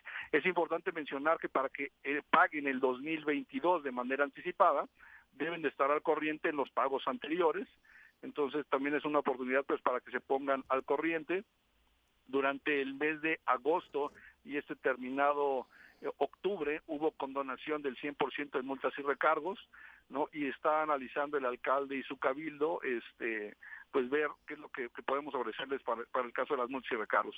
En el caso de rezago solamente se puede cobrar los últimos cinco años, ¿verdad? Eh, siempre y cuando no haya una acción de cobro, un requerimiento de pago, eh, se cobran los cinco años. Es entrar un poquito ahí eh, al detalle de cuando hay requerimientos por parte de la autoridad fiscal, se interrumpe el periodo de la prescripción. Entonces no es una regla el hecho de que nada más tengan que pagar los cinco años, porque si las administraciones correspondientes han hecho su trabajo en relación a requerir a estas acciones de cobro que prevé el marco fiscal, este, esto sí ya impide la prescripción. Pregunta, ¿alguna vez eh, que siempre muy amablemente a la gente que le hemos tratado de ayudar para que le hagan descuentos en lo que se les debe de recargos, me comentaste que hubo una modificación propuesta por el actual gobierno que tenía que ver con las multas y recargos que no podía hacer el descuento de acuerdo al Código Fiscal? ¿Recuerdas bien esta parte? ¿Hoy se puede hacer o no? digamos, yo debo 500 pesos, pero resulta que esa es mi suerte inicial de predial y de servicios municipales, pero como no pagué en X años, claramente no pagué porque no pude, no porque no quisiera, resulta que la multa es casi igual o similar eh, a, la suerte inicial. ¿Hoy ya se puede hacer algo o no, Coyac? Sí, las multas y los recargos se pueden seguir haciendo descuentos con base en los acuerdos y las facultades tanto del alcalde en turno como del cabildo. Eh, es por esto que el alcalde Villalobos y su cabildo eh, acordó en agosto y octubre la condonación del 100% de multas y recargos. Esto todavía se puede seguir haciendo. Okay. Sí, porque fíjate, hay, hay casos eh, muy singulares que me han tocado como abogado, que por alguna situación, ya sabes, ¿no? La gente muere sin testamento, el papá había dejado de pagar el, el, este, el predial, le había dejado pagar servicios, ¿no? Y total, que cuando vas llevando el asunto para la transmisión de dominio a los herederos y lo demás, son unas cuentas tan marcianas que dices, pues mejor te dejo las llaves del predio, ¿no? Me estás cobrando millones de pesos y creo que ahí sí falta consideración para decir, bueno, una actualización no implica que en un terreno, una propiedad de 2, 3 millones de pesos, pretendan cobrar 700 mil pesos entre recargos, impuestos, adeudos, 15 años y demás. Yo creo que ahí sí, te lo digo como abogado porque me ha pasado, ¿no? Que este, y, lamentablemente, tengo que decirlo, a veces se presta que los gestores locales o de ahí te digan, no, pero mira, si me da, aquí te descuento el 80%, pero dame tanto, ¿no? Yo creo que esa, esa parte ha sido un poco vulnerable, ¿o qué opinas? Mira, yo, yo precisamente por eso es que agradezco a ustedes que nos permitan esta, esta difusión. Eh, el, alcalde Villalobos, Antonio Villalobos y su cabildo, desde el día uno de esta administración, eh, insistimos en hacer las campañas eh, a que llegara a todas las personas, a toda la ciudadanía. Siempre hubo eh, mantas colgadas en los principales accesos, en, las oficinas del ayuntamiento, en los panteones, la tesorería. Siempre insistimos a través de, estos medios, ¿no? De, nuestras redes sociales, de, ustedes, para hacerle llegar la información y que efectivamente no requieren de ningún gestor, no requieren de ningún intermediario para verse beneficiado con estas campañas. De verdad es que se hizo un trabajo arduo para hacerle llegar la información a la ciudadanía en cuanto a los montos, eh, la verdad es que bueno, la cifra que se genere pues es la, la marcada por ley, tanto en multas, recargos, actualizaciones, se calcula con base en los artículos de la ley de ingresos y las demás disposiciones fiscales. Si estas cantidades se elevan, también hay que reconocerlo que en algunas ocasiones son cantidades elevadas, sí, pero porque dejaste pagar 5, 10, 15, 20 años, ¿no? Por cualquier razón o motivo, pero finalmente se dejó pagar en comparación con esas personas que hoy ya están formadas aquí en la tesorería, puntuales para pagar, haciendo esfuerzos, este, aún siendo jubilados, pensionados, con, con un ingreso bajo, pues se preocuparon por venir a pagarlo. Eh, como, como bien lo dices como abogado, bueno, existirán los recursos eh, jurídicos y fiscales, administrativos que, que quieran promover si nosotros encontramos en el sistema y en el expediente requerimientos de pago, acciones de cobro, este, cumplan con lo que marca las disposiciones fiscales, no podríamos eh, hacer ser omisos a ellos, ¿no? También caeríamos en una responsabilidad, incluso resarcitoria, y pues finalmente hubo, hubo acciones para interrumpir la prescripción, que es lo que se busca en cualquiera de las tres este, niveles de gobierno, tanto el municipal, estatal como el federal, eh, procura que no prescriban estas obligaciones fiscales, ¿no? Pero en el caso de que, de que procediera, pues con todo gusto, ¿no? Se le hace el, análisis y, y todos los días se están otorgando, el tesorero eh, suscribe prescripciones, es decir, si son procedentes, no se niegan de manera arbitraria, eh, todos los días se están otorgando prescripciones a quienes las promueven así, siempre y cuando, bueno, cumplan con eh, lo, lo que marca la ley. Bien, Koyak, para finalizar, recuérdale a la gente cuánto tiempo va a estar esta campaña de descuentos y específicamente para qué impuestos está eh, pues realizándose esta campaña. Claro, con todo gusto. En este caso particular es para el impuesto predial y los servicios municipales, es para el pago anticipado. Eh, en el mes de noviembre el 15% a todo el público en general, en, el mes de diciembre el 10% a todos los contribuyentes en general y tanto el mes de noviembre como diciembre el 50% a jubilados, pensionados, personas de 60 y más años y personas con discapacidad. Esa es la campaña en este momento. Pues muy bien, esperemos que la ciudadanía tenga una buena respuesta, que aproveche esta posibilidad de tener estos descuentos y desde luego que sirva para que el ayuntamiento que viene, que es el del 2022, pues tenga ya y cuente con algunos de los recursos que eh, recaudatorios de esta ciudad. Solo que entonces, para aclarar, mi querido Koyak, perdón, si yo tengo unas multas y recargos, ¿esas hoy se condonan al 100%? Hoy no, en este momento no. Fue esto en agosto y en octubre. Ah, y eh, está analizando el, alcalde y su cabildo eh, qué decisiones va a tomar respecto de estas multas y recargos. Solamente el descuento habitual del pago anticipado, ¿es correcto? Esto es para el pago anticipado, efectivamente. Perfecto. Un abrazo, Koyak. Les agradezco a ustedes órdenes. Tengan excelente día ustedes y su audiencia. Igualmente, saludos. Hasta luego. Suerte. Hasta luego. Estuvimos hablando con Koyak Jaimes García, director general de ingresos, recaudación de impuesto predial y catastro. Oye, pero que la parte Koyak es un hombre que entiende mucho porque ha estado toda su vida en el otro lado trabajando en la notaría. Entonces, ah, claro. E, ese sufrimiento después de, que los cobros del ayuntamiento. Dime cuándo alguien en el catastro municipal no ha sido antes vinculado con algún notario o alguna notaría.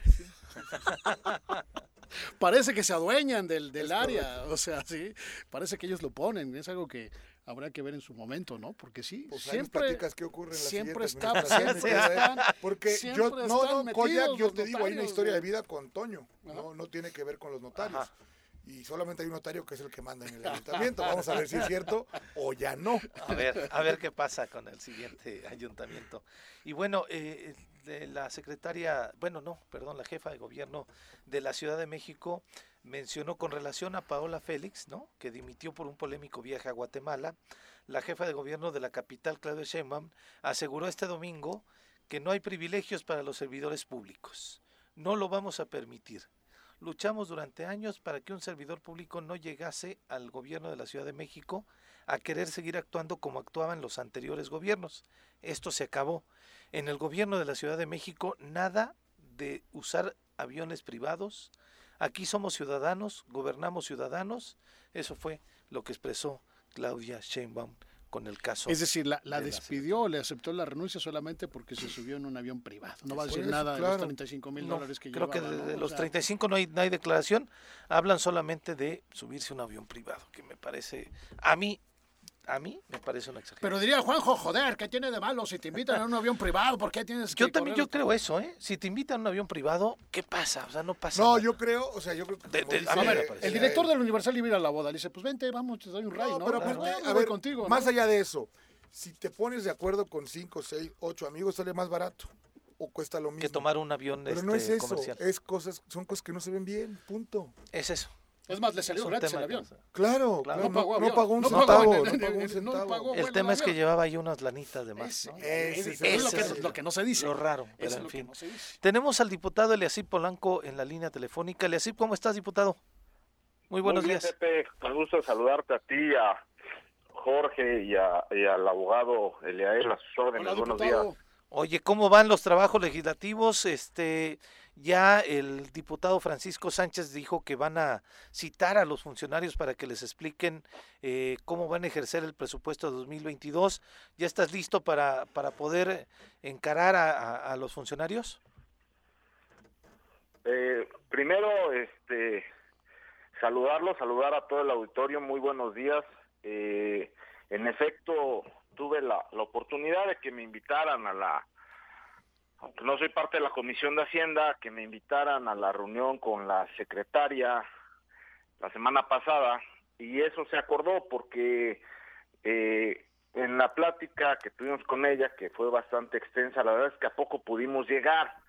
Yo, yo eh, le propuse y qué bueno que se determinó así pues que si no había toda la información, pudiéramos verlo por secretaría, porque había, eh, primero decirte que estamos muy contentos porque hay un aumento de 2.400 millones, eso... Pero que llega de la federación, ¿no? ¿Mande? Llega de la federación. Sí, nosotros el 96% de las participaciones llegan de la federación, noventa y tantos. Pero bueno, pues es dinero a final de, de cuentas del Estado, ¿no? Claro. De donde llegue, creo que este pues al final del día este se tiene que utilizar aquí para eso llega. Entonces, este primero pues que hay un aumento significativo, nada este despreciable de 2.400 millones, eso pues está muy bien. Y la otra es que veíamos que en el presupuesto, sobre todo en algunos ramos como seguridad y salud, pues hay un aumento muy significativo de casi 500 millones en cada una. Entonces, hay programas que vienen ahí en la, que en el, en- no sé, ahí el abogado en el engrose, en la glosa, en el paquete, que no nos quedan claro, ¿no? Este, entonces, pues sin adelantar juicios, lo mejor es decirle a los secretarios que son los responsables. Yo no sé, eh, porque ahí me decían, bueno, es que salud no lo opera. Bueno, pues eso a mí, la verdad es que a mí no me importa, creo que a los molenses les importe. Entonces, este, el, el- el principal ahí es el secretario y pues nos dirá, este, eh, a dónde se va a ir ese dinero, que pues es casi, este, la mitad o, el 50% más, y así en los diferentes rubros, para no adelantar juicios y este y que podamos ir viendo ya cada vez que queda menos tiempo, pues este qué se va a hacer con el presupuesto, ¿no? Sí, en el caso de dos áreas, la de educación y la de salud, efectivamente no son los secretarios los que lo operan, sino los organismos descentralizados realmente los que manejan el dinero, el IBM y los centros de salud, ¿no? Eso se refiere, el secretario de salud puede decir, yo no lo manejo, más Claro. tráiganse. Pero, es, eh, pero efectivamente es, a ver, romper el, este círculo vicioso que cayó la legislatura pasada, de no establecer verdaderos puentes de comunicación, y si no es el secretario, pues trae al director del organismo operador, el que sea, y lo demás, y establecer verdaderas sistemas de interpretación de, de las leyes de ingresos del paquete fiscal, y que lo aprueben, porque ya ves las amargas experiencias que han tenido los municipios anteriores que ni siquiera les aprobaban Su ley eh, sus leyes de ingresos, ingresos. ¿no? Entonces caían en una, en una anarquía presupuestal que yo creo que es el primer reto que tienen que tener ustedes, diputado. ¿Qué opinas? Sí, que, además conviene, ¿no? O sea, digo, yo no pienso mal, pero si te llegan 2.400, ¿no? Y te aprueban el... y ahí pasa algo raro y no se aprueba el presupuesto y se queda el pasado con el tema de la libre transferencia y excedentes que lo marca ahí, pues el gobernador puede hacer, este, bueno, el gobierno puede... Eh, Disponer libremente. pues, sí. disponer del dinero. Entonces yo les decía, porque yo les decía ahí que, que a la secretaria que, que nos, eh, vaya, que nos utilizara, porque los diputados tampoco es que hagamos tres co- eh, grandes cosas o muchas cosas, yo digo que son tres. Eh, eh, um, crear leyes, fiscalizar, ¿no? A través de la, de la ESAF, y la otra es aprobar el presupuesto, no tenemos nada más que hacer, entonces vamos a meternos a ese tema de fondo, este afortunadamente ha habido disposición de la Comisión de Hacienda para decir este puede participar el diputado que quiera y entonces pues ahí ya varios este estamos eh, con mucho interés de participar. La idea es aprobarlo desde luego pero este pues que la gente el día de mañana que nos pregunte pues para qué fue para qué se utilizó este el dinero pues al menos sepamos mire usted tiene un programa que se llama salud en tu colonia, que por ahí lo alcancé a ver, que traía treinta y tantos millones, ¿no? Y sirve para esto. Entonces, pues eso es, eh, de, de eso se trata, ¿no? Oye, diputado, pero son cuatro acciones, ¿eh? Sí, ah, este, y que, y que no es menor. Aparentemente son meros trámites administrativos dentro de las labores que acabas de citar de, de- del Congreso, que es aprobar jubilaciones y pensiones. Y aprueban también. más jubilaciones y pensiones que leyes, ¿no? Y, y hay mucho que vigilar en ese tema, ¿eh? Sí, se, pasa, se pasan las, la tienes toda la razón, abogado, se pasan las sesiones, la mitad de las sesiones van, van en ese, en ese sentido y también hay que revisarlo, ¿cómo no? Oye, les im- eh, ¿cuándo empezarían a, a recibir a los funcionarios del gobierno del Estado? Pues tengo entendido que hoy, que, que hoy mandarán el calendario, este, de los eh, secretarios que estarán yendo, pues yo creo que toda esta semana tenemos que trabajar en ello, incluyendo el fin de semana tal vez, porque ya, ya tenemos el tiempo colgado, es, en eso quedamos, en que hoy enviarán el calendario, y la- el presidente de la Comisión de Hacienda este quedó en eso y pues ya, ya estamos en espera de... Oye, con las transferencias, perdón, diputado, las trans- el tema de las transferencias, se le va a modificar eso de que tanto se quejó que antes le permitían al gobernador hacer disponer eh, del disponer dinero, del como sea. se le criticó muchísimo a Graco que se le autorizó. ¿Habrá cambios en ese sentido o seguirá de igual manera? En, en mi particular punto de vista, yo creo que es, me regreso al comentario, eh, pues parte de aprobar el presupuesto y, del, y de lo que tenemos que hacer, pues con eso nos quita una facultad más, literalmente, pues no tiene sentido ya aprobarlo, vaya, no sé si me explique, este, yo voy a estar, estoy en contra totalmente, hay varios artículos que además, eh, eh, protegen, se protegen entre sí en ese sentido, ¿no? Este, igual habla de excedentes, yo creo que bajo ninguna circunstancia se puede hacer esta libre transferencia en tanto el, el, legislativo no la conozca y no sepa para qué es. Esa será mi postura hasta el final. Perfecto. Yo no puedo hablar por mis demás compañeros, pero esa, es mi, esa, esa, será la mía, la de Yacir Polanco hasta el final. Poner, poner ahí ciertos candados para que no tengan un cheque en blanco, ¿no? Por supuesto, por supuesto. No, pues excelente, porque sí se ha cuestionado desde la administración, como decía Jorge, del anterior gobernador, de Graco Ramírez, de que podían hacer y disponer del dinero como sea, entonces ¿para qué lo aprueban? No? Entonces, Efectivamente, ya, nada más denle la bolsa y hagan sí. lo que quieras. O, o, sea, o sea omiso, no lo apruebes para justificar que no tomaste una posición y deja que siga así las cosas, ¿no? O sea, es correcto. Oye, diputado, hay un tema que ha sido polémico, que muchos eh, ciudadanos no estamos de acuerdo, incluso algunos medios de comunicación también, que ha sido una propuesta que tú llevaste y algunos diputados lo han estado cuestionando, lo del Fondo del Bienestar. ¿Vas a insistir en el tema? Eh, el diputado Francisco Sánchez decía que se iba tantito a la congeladora y después lo iban a retomar, pero ¿cuál es tu postura con relación a este tema que ha sido, insisto, muy polémico por todo el mundo? Mira, hay, hay un, hay, hay que explicarlo bien. Hay un fondo de infraestructura este que está para aplicarse al 31 de diciembre y no se aplicó. O sea, hay 400 por ahí, 400 millones de pesos. Ah, caray. Entonces, eh, la idea del fondo o, del, o de eh, crear esta ventana, esta ley, en la, en, la, en la ley hacendaria para crear un fondo, era poder, que no hubiera pretextos, que hubiera una ventanilla para que pudieran llegar más elementos a los municipios originados, todo se originó después de lo que hubo de los eventos en Trayacapan y en Cuautla, uh -huh. en mi pueblo también, en Yautepec, con de las, las inundaciones, claro. Por, porque el fondo que había pues, nunca apareció. Entonces, algunos de los diputados que ya repitieron, decían, no, bueno, pues es que el, el Congreso no hace obra y hay que ver qué ventanillas. Y yo lo decía muy respetuosamente, díganme usted en qué ventanillas se pueden formar, porque aquí tenemos pues, un, un, los que pudimos ir, algunos fueron, algunos no, pero bueno, pues todos solidarios. Pues aquí traemos 100 gentes que perdieron pues casi todo, ¿no? Este, ¿dónde se forman? Díganme usted. Este, no, pues no hay. Y entonces pareciera que, que este, que es un tema que no se consensó. Yo quiero decirte, pues, ni que, no, con qué facultades el así Polanco se para y dice, oiga, cámbienme el orden del día y todos lo aprueban, ¿no? Y después el así Polanco diga, oiga, de urgente lluvia y todos dicen que sí. Pues es algo que se consensó.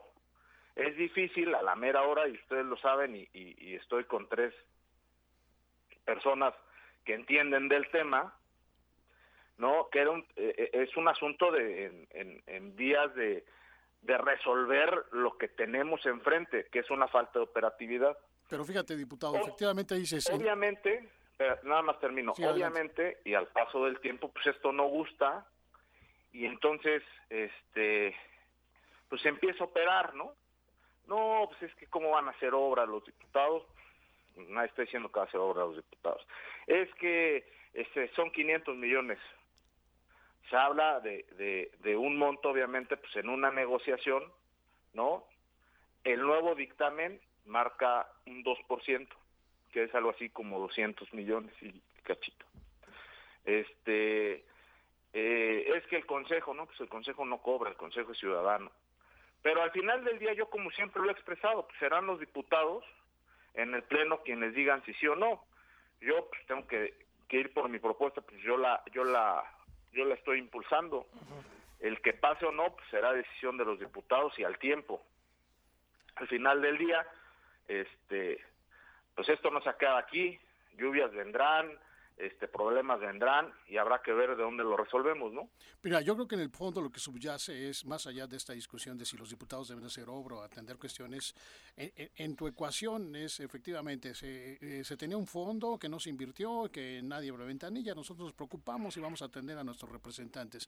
Pero el verdadero tema, yo creo, y es algo que sí te dejo de tarea, diputado, es que uno de los órganos de mayor opacidad que hemos tenido en el sistema de representación política en Morelos ha sido el Congreso no dan cuentas, no te se autocalifican a sí mismos su presupuesto, ¿no? Tienen el control de la ESAF, en fin, esta es la crítica que se hace en el fondo, ¿no? Es decir, de repente vemos lo que lo que lo que publica Morelos Rinde Cuentas por diputado y dice, aquí está lo que le dieron a fulano, fulano, fulano, fulano, cuatro o seis millones de pesos para gestiones.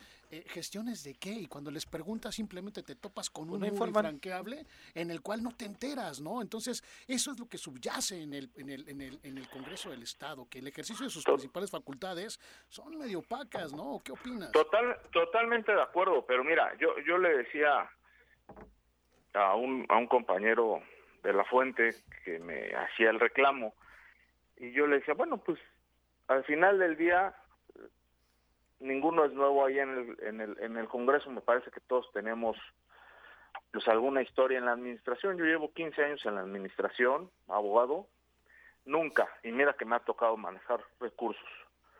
Primero, al frente del banco más grande de Latinoamérica de segundo piso, que es el Infonavit, y luego en la Secretaría de Comunicaciones y Transportes. Y nunca he tenido una observación ni siquiera de mi órgano interno de control. Entonces, yo te digo, al, al tiempo, eh, eh, no puedes decirle a la gente que, que, que, que eh, vaya, que, desconfíe porque o que más bien eh, confíe en ti porque sí tienes razón, o sea, no es el poder eh, legislativo en quien más él tenga confianza. Yo creo que ni el ejecutivo ni el judicial, si vamos por ahí. Claro. Pero pues, se trata de, de entrar en, en acción, de hacer este, cosas diferentes, cosas que puedan ayudar, cosas que la gente sienta, que la gente perciba.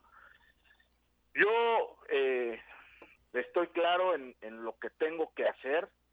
No voy a ser un diputado que por callarse o el qué dirán o si me van a decir ratero o si no me lo van a decir se calle las cosas o que le tenga yo miedo a lo que no yo estoy muy contento de ser diputado le agradezco a la vida a Dios a la gente que votó por mi partido por el PRI este, la oportunidad que me dan y voy en razón de eso.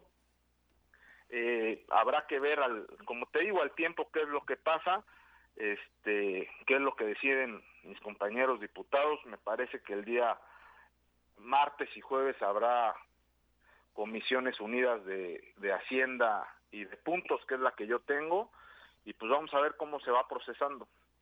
Va. Oye, diputado, eh, hay una asociación civil, un grupo de ciudadanos organizados que ya están iniciando la, recolección de firmas para solicitar la revocación de mandato. Tú fuiste quien mencionó que podíamos eh, tener quizá eh, esta legislación en el, eh, a nivel estatal para poder pues vincular la revocación de mandato que se está haciendo, la consulta a nivel federal, poderla hacer a nivel local. ¿Hay posibilidades? ¿Estamos en tiempo legal? ¿Qué hay al respecto?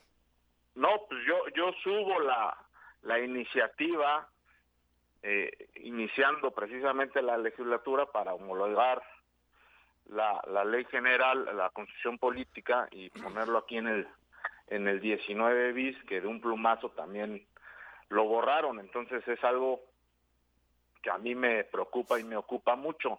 Ahí tenemos que codicaminar con la de participación ciudadana ya platiqué yo con la presidenta de la comisión. El jueves vamos a dictaminar. Yo tengo todos los argumentos ya. Este, hemos trabajado muy bien y yo estoy cierto que si, bueno, también no no hay por ahí este algunas otras fuerzas eh, Vamos a estarla dictaminando esta misma semana Ah, caray, qué bien. y la, y la tendríamos que estar subiendo al Pleno a más tardar en 15 días, de acuerdo al- a, la carga que se traiga, para que sea una realidad en el Estado y que este derecho de los morelenses, un derecho adquirido que se borró también en otras legislaturas de un plumazo, con la que llegó Graco a la gobernatura, Exactamente. este, lo tengamos lo tengamos en nuestra constitución ya. Sí, y más porque No es- nada más ah, lo aclaro aquí porque hay mucha gente que nos está escuchando. sí, Es que los diputados, no, los diputados no, no, no, no hacemos la revocación del mandato, van a ser los ciudadanos los que digan, no los diputados. Nosotros nada más lo vamos a poner en la ley que ya estaba, es un derecho adquirido y que tiene que ir para adelante. por eso, por eso lo mencionaba yo, que ya hay un grupo de ciudadanos que están empezando la recolección de firmas en el estado desde el- este mes y eh, pues evidentemente tratando, o, eh, mejor dicho, no tratando, sino exigiendo que se pueda realizar esto homologándolo a la ley federal, ¿no? Sí, de- de- y de- sí, nada más hay, hay- es, es muy importante dar la forma legal y bueno, pues es algo que se tiene que hacer, ¿no? Así es. ¿Algún otro tema que tengas, diputado, en, en tu agenda que nos quieras compartir? Pues eh, eh, realmente es muy importante este tema de la revocación de, mandato. Tendrá noticias esta semana, va a ser de mucho trabajo y el presupuesto, bueno, vamos a estar muy, muy vigilantes. Creo mucho en, en que la sociedad ha despertado. Tenemos una... eh, porque los he escuchado ahorita una clase media pujante que está eh, muy atenta, muy contento de lo que pasó el fin de semana. Creo que es muestra también de que a pesar de todo México quiere destacar, ¿no? Ahí con Checo, con eh, el Pollo Ortiz en el golf, este y bueno yo creo que Canelo. eh, perdón con El Canelo. Canelo también. y el Canelo ahí este me fui a ver la pelea con Jorge el Canelo y este y yo creo que México tiene para dar mucho más los ciudadanos hemos despertado y estamos muy pendientes de todos los temas hoy en día estamos muy pendientes de todo y eso es muy bueno Pues bueno, te agradecemos mucho el enlace, diputado, que tengas excelente inicio de semana. Saludos, al diputado. contrario me da mucho gusto fuerte abrazo Abrazo. bueno, fuerte abrazo. Pues les, Bueno, ahí está el por qué lo están jodiendo, ¿no? Pues posturas claras como si la revocación de mandato, sí, al, al no a las transferencias, pues por eso lo joden con lo otro. Eso es lo claro. que es increíble. ¿no? pero sí, es- sí ha sido un tema polémico, ¿no? El tema del fondo. De acuerdo, pero, es la, increíble. la, la como bien lo claridad. dice, ¿no? A ver, yo lo propongo, pero pues que los otros 20 están pintados. Y, y se me olvidó, pero no se fue el, el tema también polémico de lo de la eh, sustitución en caso de fallecimiento de diputado. Ah, ese este es un tema que trae, ¿no? Que no lo han tocado de manera tan pública, pero que también es que polémico. debe ser un tema de la bancada, ¿no? Ajá, ajá. No, de acuerdo, pero digo, este, es, es un tema que en su momento habrá que también que discutirlo. ¿no? que platicarlo y socializarlo, pero sí, digo, agra- se agradece que tenga claridad en el tema de las, eh, los que tú decías, Jorge, ¿no? La, la posibilidad de que no, o la no posibilidad, mejor dicho, de que el, el gobierno, el gobernador pueda disponer de los recursos como él quiera, y desde luego, este, pues el otro, el otro tema tan marcado con relación a la. Es presidente de la Comisión de Hacienda. No, No, él, es él miembro. es Agustín No, Alonso. Ah, que sí, es cierto, es Agustín Alonso, sí, sí, sí, es. Agustín, es Agustín. No, él está en la de puntos Constitu- Y constitucionales. el- lo de la vivienda. Ajá, exactamente. Yo creo que el sentido es motivado por eso, ¿no? Estuvimos en Jojutla, donde hubo un verdadero desastre de lo que no ha ocurrido, ¿no? 250 casas todavía están No, pendientes y, para y lo que se hizo, y hay que decirlo, bueno, porque a ver si nos escucha Juanji, para que nos escuche bien, lo último que hizo en Jojutla lo hizo el gobierno federal Ajá. De Sí, Peña. sí, no sí, ha habido absolutamente Nada, nada. No, no nada. ha llegado un solo centavo a Morelos. No, ni un- Para los más necesitados, para los más jodidos, para los más pobres, para todo lo que dicen que van a hacer, no han hecho absolutamente Lo, lo decía nada. incluso el diputado Arturo Flores, que este gobierno en este presupuesto no puso ni un solo peso, el gobierno estatal, para el tema de reconstrucción, que es un tema todavía pendiente. Pendiente, no, yo lo sé, pues mi papá tenía su clínica ahí, se le cayó parte del Ah, edificio. claro, Sí. claro. Yo estuve esa noche ahí caminando las calles de no, Jojutla y curiosamente me encontré a Juan Ángel, que no era diputa- no era Ajá. presidente todavía, y sí, bueno, era una zona Se te hace el nudo en la garganta. Sí, claro, sin luz, la gente afuera de sus casas veía los edificios y las casas completamente tiradas, en fin, y no hubo ayuda, como dice Jorge, No, no, ninguna. No, ha habido, no ha habido, pero en fin. Vamos a escuchar a Nuri Pavón con el clima. El reporte de clima semanal con Nuri Pavón.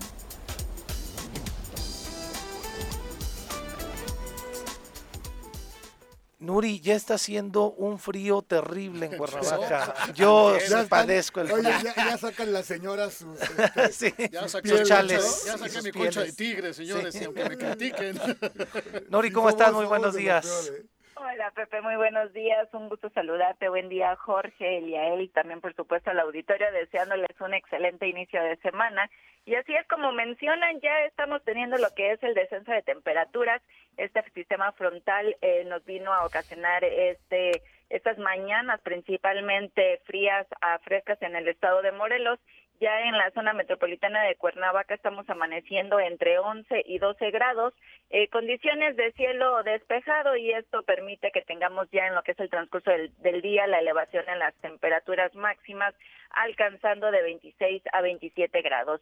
En los altos de Morelos para Tres Marías, temperaturas mínimas de 4, máximas que están alcanzando de 20 grados.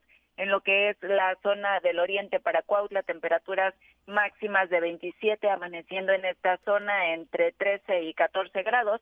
Y en la zona sur, Jojutla, también descensos importantes aquí, amaneciendo a 13 grados con máximas de 32 grados centígrados. Esta semana prácticamente vamos a estar con baja probabilidad para la presencia de precipitaciones. El mes de noviembre ya se caracteriza porque tenemos una disminución notable en lo que serían las precipitaciones. Eh, también esta semana, ahorita estuvimos teniendo el paso del sistema frontal número 7, ya su masa de aire frío va a empezar a cambiar sus características y va a dejar eh, de, de ocasionar este ambiente frío. Sin embargo, ya en lo que sería el día de mañana, miércoles, se espera nuevamente un ingreso del sistema frontal y esto va a seguir manteniendo las condiciones principalmente en la mañana de las temperaturas frías. Estas temperaturas hay que recordar, ya ahorita estamos teniendo lo que sería el paso de los sistemas frontales y prácticamente vamos a estar con estos rangos ya en lo que es el mes de diciembre y enero es cuando tenemos descensos un poquito más marcados. Pues a, a cobijarnos y estar pendientes a lo que el clima nos está indicando para poder, eh, pues vaya, eh, cuidarnos, ¿no? Así es, porque ya ahorita importante eh, con estos descensos de temperaturas es que tenemos el incremento también de lo que serían las enfermedades respiratorias, eh, ya las mañanas frías y ya lo característico de lo que es el estado de Morelos, el aumento en lo que serían las temperaturas máximas. Pues Nuri, muchas gracias.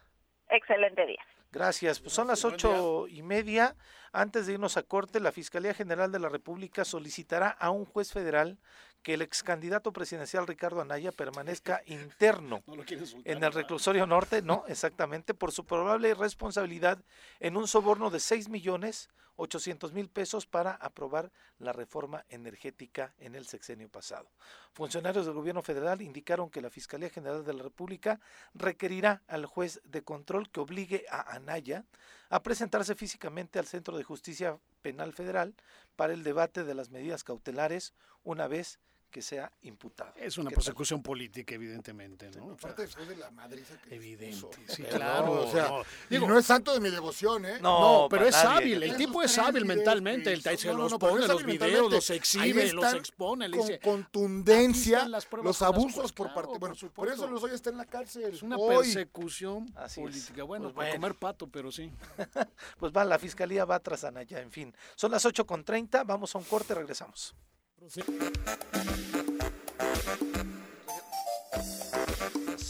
Son las 8 con 35 de la mañana, seguimos aquí en el Chono Matutino, les agradecemos que nos acompañen hoy en la ausencia de Vini, desde seguro la están extrañando, pero tenemos en la línea a Joel Hernández Díaz, encargado de la vocalía de capacitación electoral y educación cívica del INE, para hablarnos de esta consulta infantil y juvenil. Joel, ¿cómo va todo? ¿Ya están eh, participando los niños, las niñas y los adolescentes?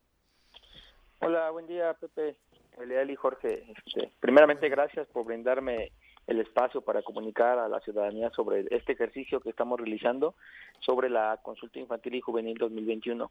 Y efectivamente, como bien comentas, eh, ya ya está ya está iniciando desde el eh, primero de noviembre. eh, iniciamos con la consulta infantil y juvenil 2021.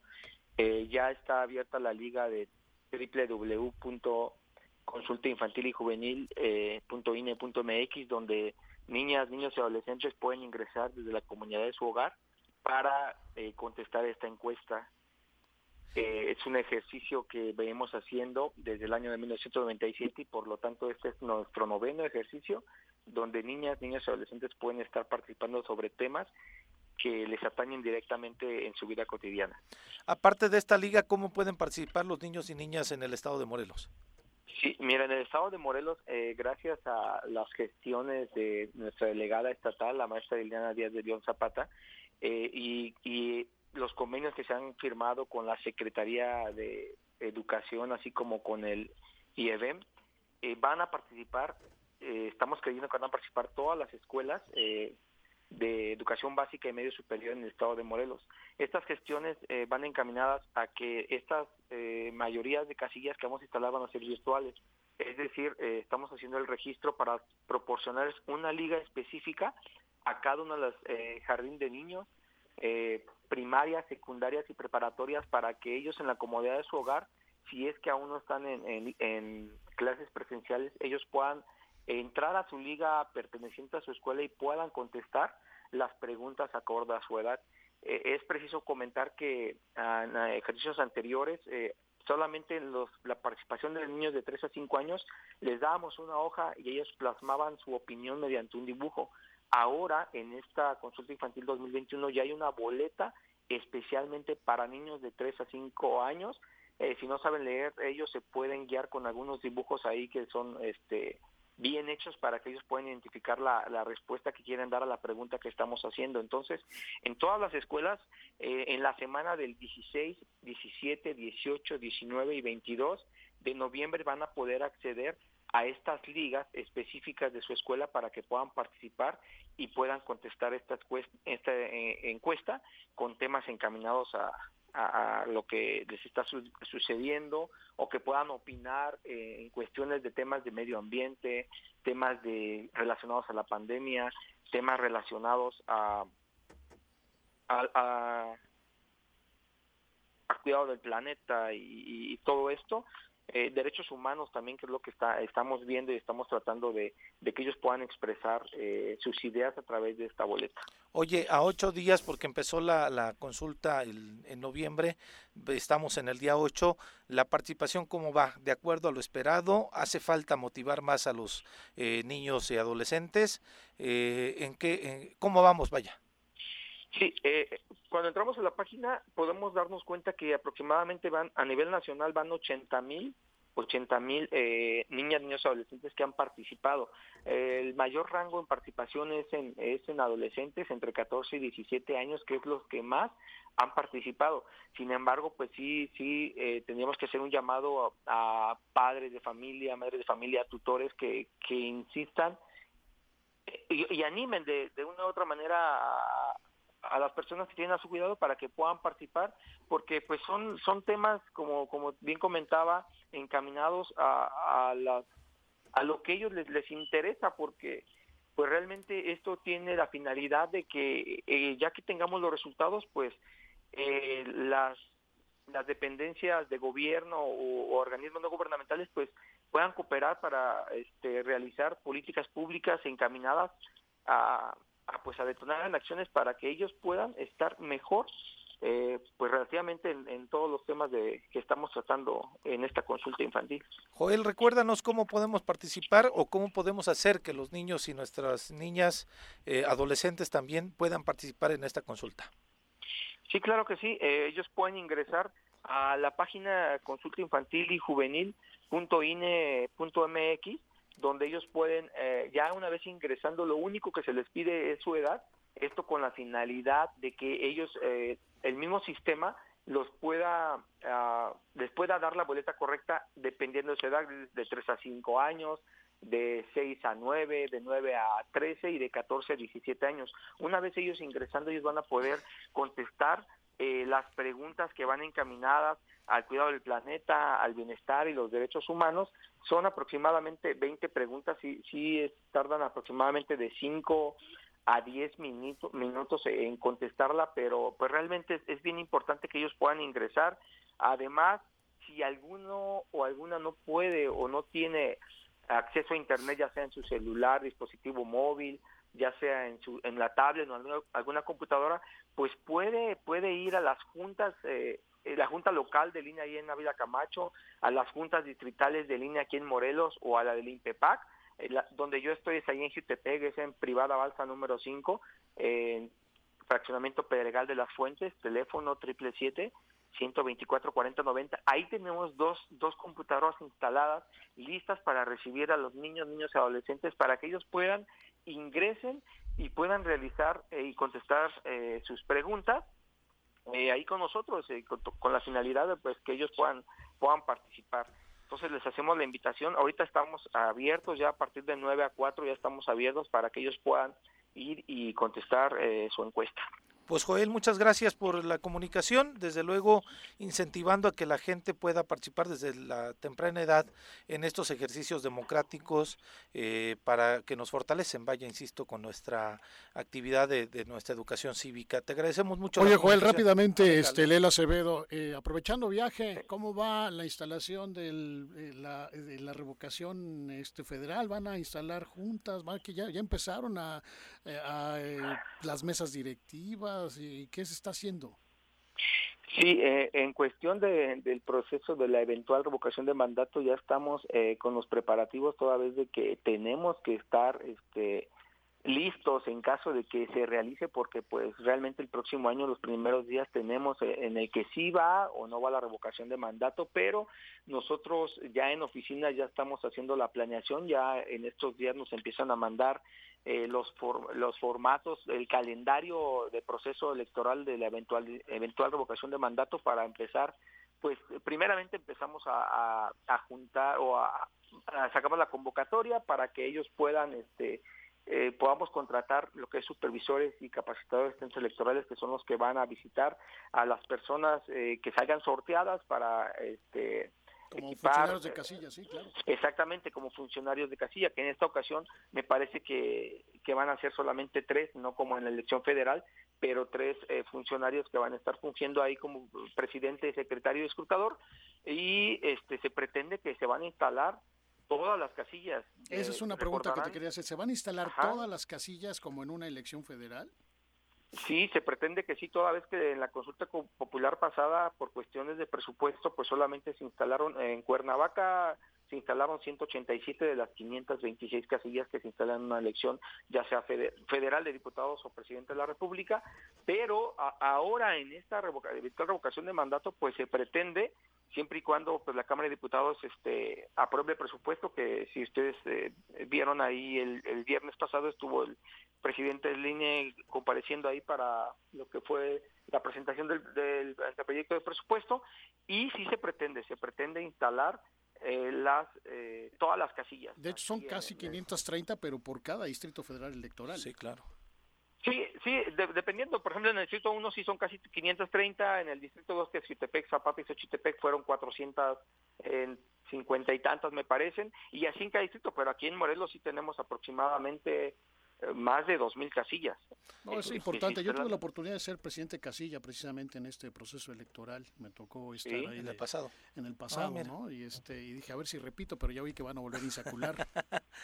Sí, así es, este, van a volver a realizar los, los sorteos, las insaculaciones, pues para que haya más legalidad en esto de, de la asignación de, de puestos dentro de una casilla electoral. Pues aquí le daremos seguimiento. Evidentemente, en este mes estaremos informando de cómo participar en esta consulta infantil y juvenil y desde luego la revocación de mandato tendremos que darle un especial seguimiento desde el Choro Matutino. Te agradecemos mucho, Joel, la comunicación.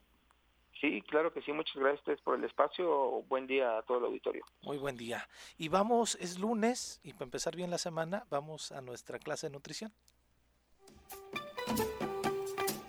Piensa en un futuro sano. Tú también puedes tener una mejor calidad de vida.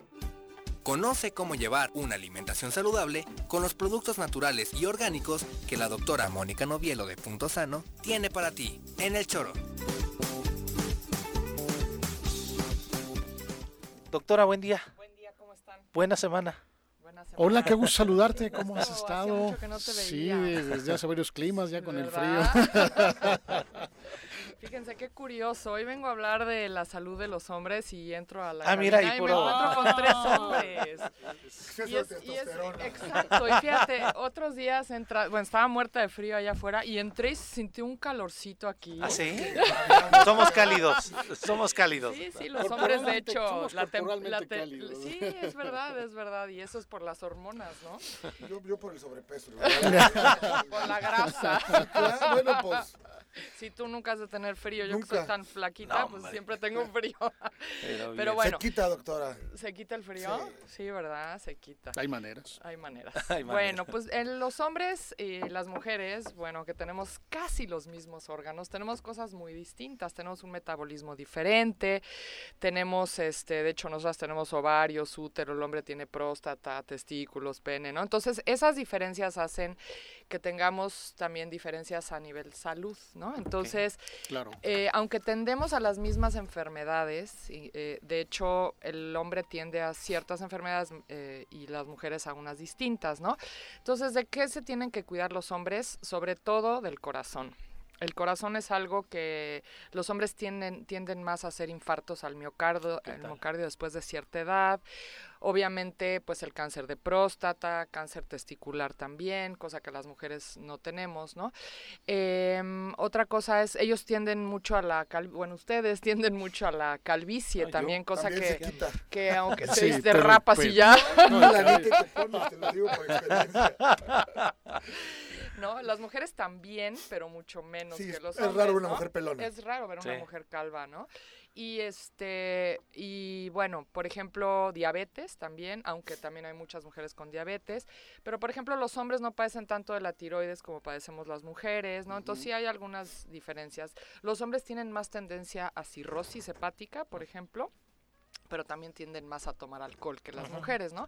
Las mujeres como que tenemos otras otros Bueno, este, las de ahora no bueno, sé. sí. Está muy La- las parejo, nuevas generaciones, sí. Sí. Sí, no es que nos dicen, Sí. espérame que ahí te voy. Sí, Sí, sí, sí, sí. de verdad. No quise decirlo yo visto. para no sentirme Sí. como No, agraviado, pero Sí, sí, sí, también las mujeres le están Mi pegando amigo duro al tiene, mi, mi hijo tiene alcoholito. 25 años y sus amigas dices, bueno, Sí. no, le dicen quítate que ahí No, te voy. o sea, Yo también he tenido, claro. yo tengo tres hijos hombres, pero también las amiguitas cuando han venido a fiestas a la casa, híjole, qué cosa, los hombres perfectos y ellas ahogadas, ¿no?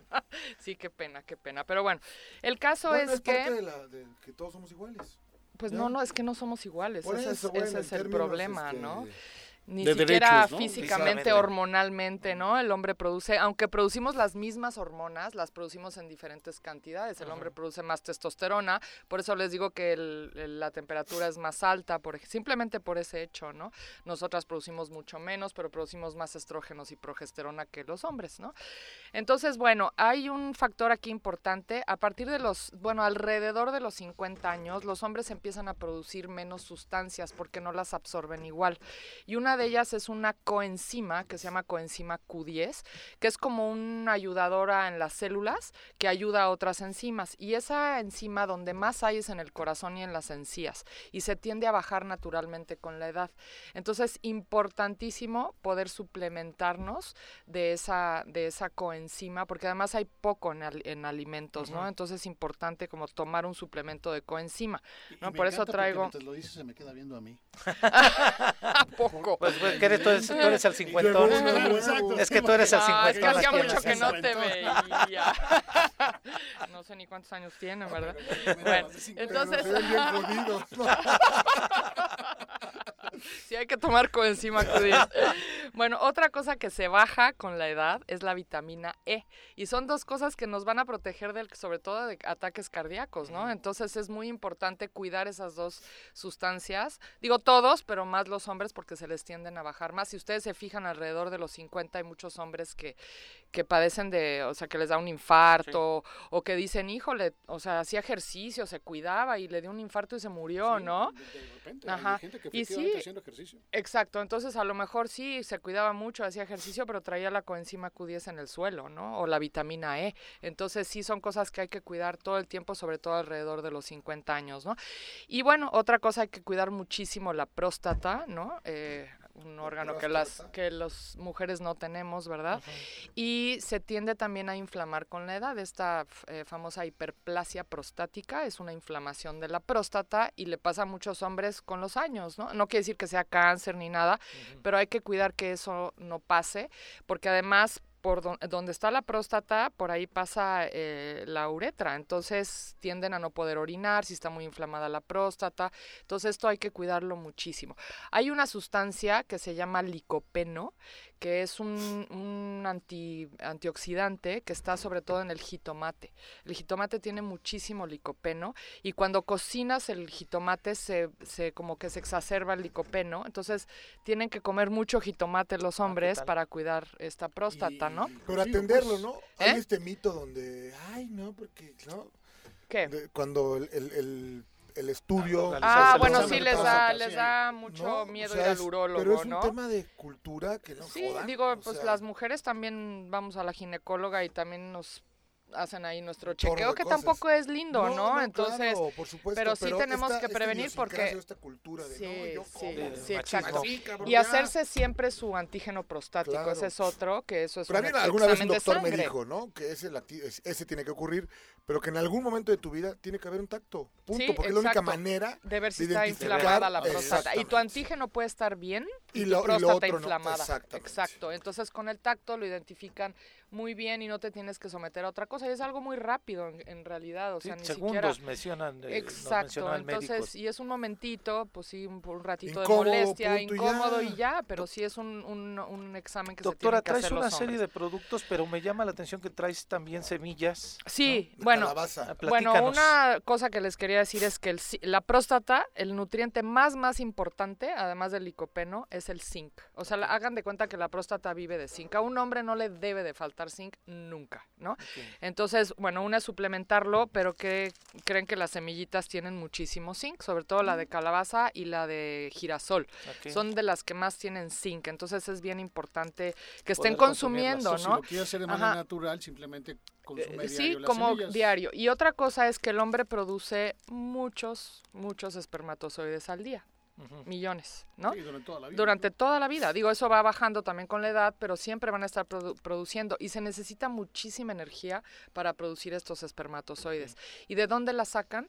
De las proteínas. Pero resulta que las proteínas que más les ayudan a producir esos espermatozoides y a que no tengan un desgaste a la larga son las nueces, las nueces de la India, las Sí, además son almendras. deliciosas. y además Sí, son deliciosas. sí. Entonces, yo, yo, pues mira, exacto, si te dicen en la India que tienes que comer lo que te cabe en la palma de la mano de cada quien. Digo, hay, man- hay manos grandes, manos pequeñitas, ¿no? Pero, Comes A bien, mi querido a- Jorge. A ti te caben muchas. Ya se caben como 500 pesos cañón pagarlos, y tan caros, tan caros que están, ¿no? Sí. pero sobre todo nueces, almendras y nueces de la India son como que lo que más ayuda a producir estos espermatozoides, porque se desgasta el hombre al producirlos. Imagínense toda la energía que tiene que tener para esto, ¿no? no nos la reconocen, Entonces, Exacto, todo lo que Ese, valor no, no hay premio para entonces eso. también para no, para que puedan tener como una vida de estar produciendo todo el tiempo bien esto, es importante como también cuidar esta alimentación. De hecho, esa cultura del consumo de semillas la tenemos poco en México y yo creo que... Y hay muchísimo en México, de mucha hecho, variedad mucha variedad, deliciosas, digo, sí son caras, pero te vas a comer unas poquitas que te vayan a ayudar muchísimo, ¿no? Esta- estas algas,